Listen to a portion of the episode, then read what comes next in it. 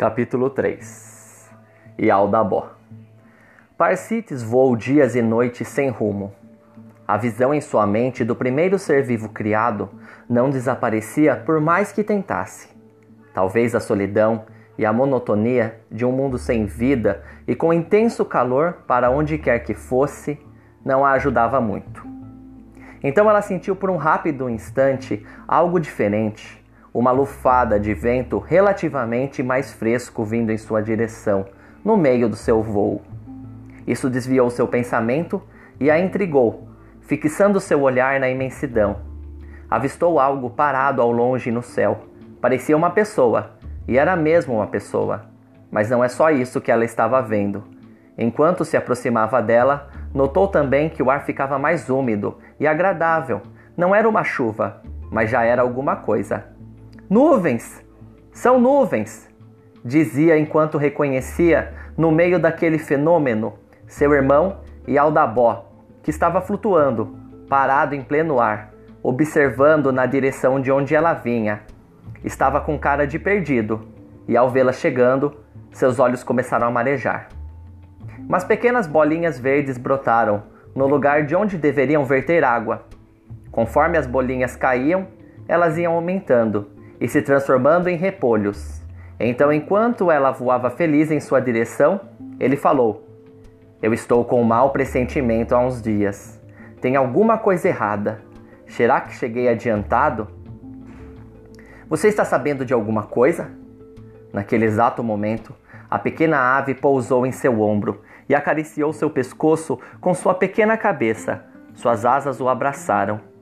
Eu fiz tudo errado. Eu, você não entenderia. Eu tentei criar.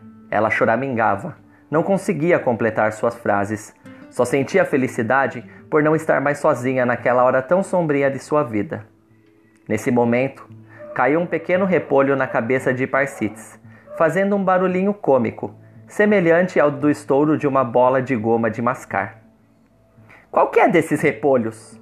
Isso é muito estranho, sabia? Ai, mais um. Você está fazendo de propósito? de alguma forma, isso trouxe um pouco de alegria e afastou a tristeza que ambos estavam sentindo. E Aldabó sorriu ao ver sua irmã mais calma. Ele havia tido um sonho horrível, mas agora, ao se esforçar para lembrar o que acontecia nele, se esqueceu de vez. Apenas ficou a sensação de angustiante, talvez até fosse bom esquecer, já que era algo horrível Ultimamente, o esquecimento estava acontecendo sempre. Quando chegaram ao chão lentamente, ele reparou nas nuvens que se formavam e se desfaziam no céu. Estavam inclusive em uma pequena sombra agradável, que em instantes sumiu e voltou com tudo a forte luz solar, banhando a ambos. Você reparou nestas nuvens? perguntou. E Aldabó, coçando sua barba emaranhada, Fazia muito tempo que eu não via nuvens assim, se formando e sumindo tão rápido. Deve ser impossível alguma das criações sobreviver por aqui. Talvez por isso não esteja mais achando nenhuma. E as plantas então? Crescer alguma coisa em um lugar tão quente como esse não dá, né? Que saudade eu estou das flores e dos animais, para não falar da chuva. Neste momento, enquanto o pensamento do irmão era dito, na mente de Parsites, ia se transformando em uma enorme revelação. É isso! As regras desse mundo.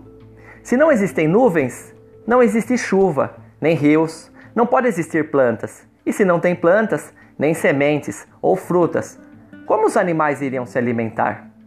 E Aldabó parecia incrédulo, escutando tudo aquilo, não por achar absurdo a constatação, mas por ver que a irmã parecia ter se esquecido de algo tão primordial e justamente ela, uma das mais importantes criadoras neste mundo.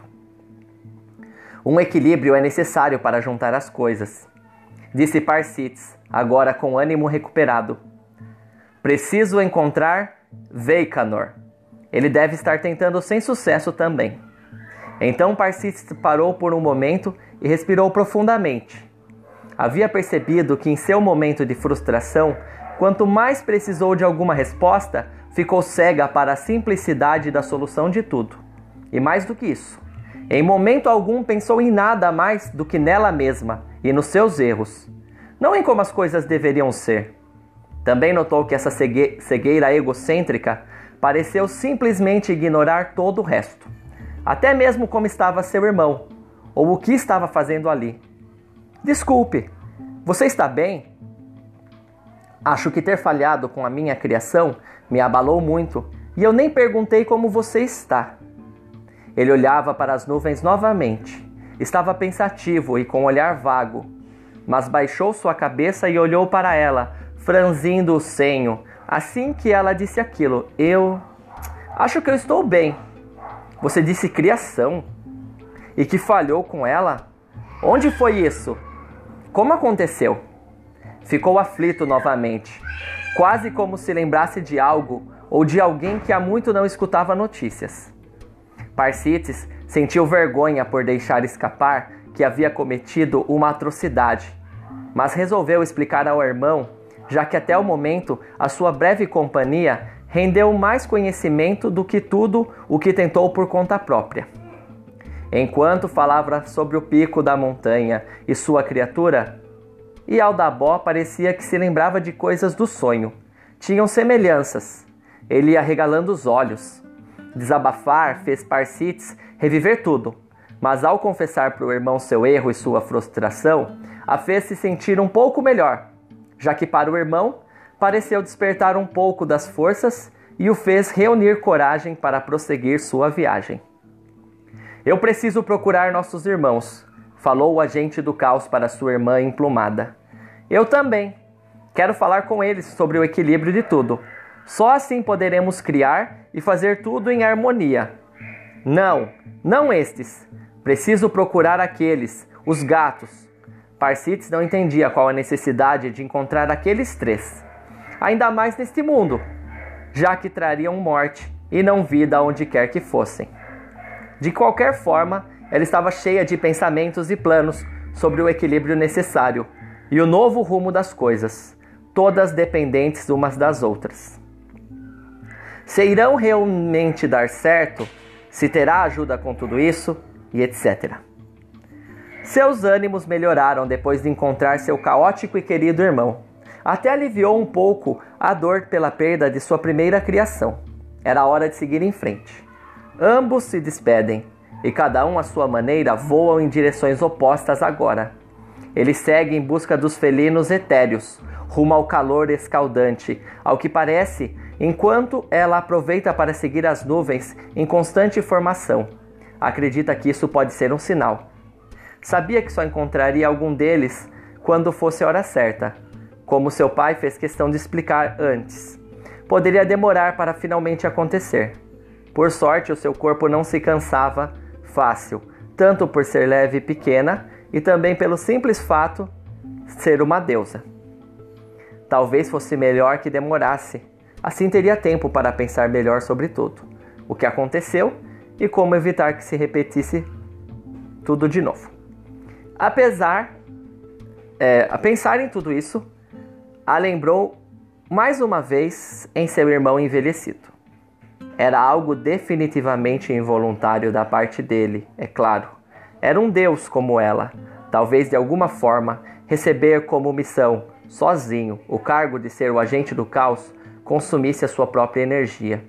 Isso poderia explicar o cansaço que ele sentia e sua aparência. Também.